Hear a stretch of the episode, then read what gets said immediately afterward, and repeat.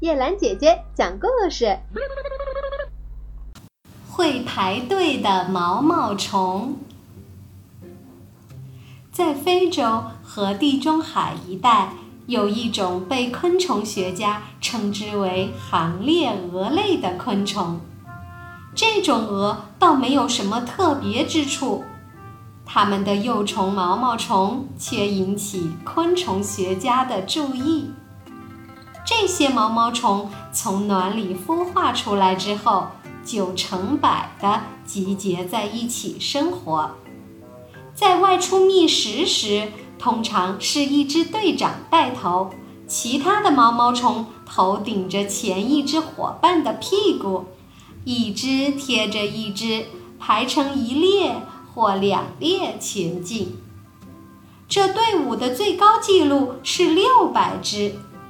为预防自己不小心走岔路跟丢了，他们还一面爬一面吐丝。等到吃饱了叶子，他们又排好队原路返回。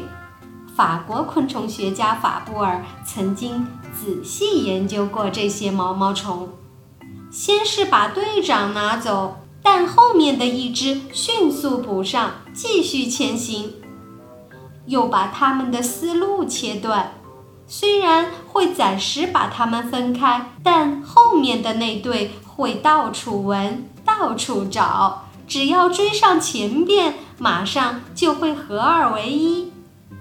法布尔所做的试验中最有意思的是，寄幼毛毛虫走上一个花盆的边缘，毛毛虫一走上去，就沿着边缘前进。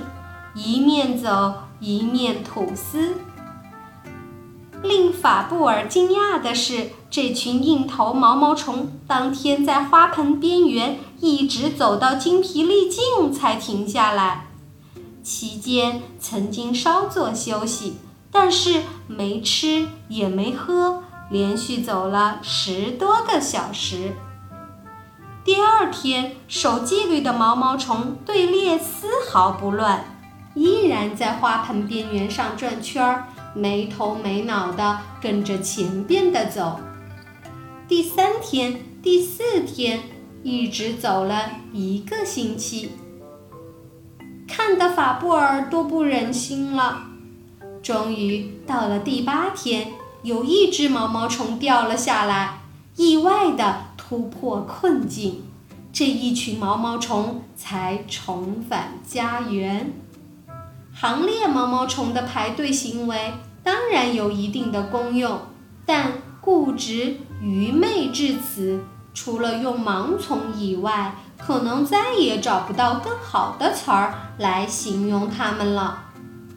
好了，小朋友们，有人说，如果把这些毛毛虫首尾相连，它们就会活活饿死。不知是否做过这样的试验呢？反正把自己的脑袋长在别人的屁股上，实在是件再危险不过的事了。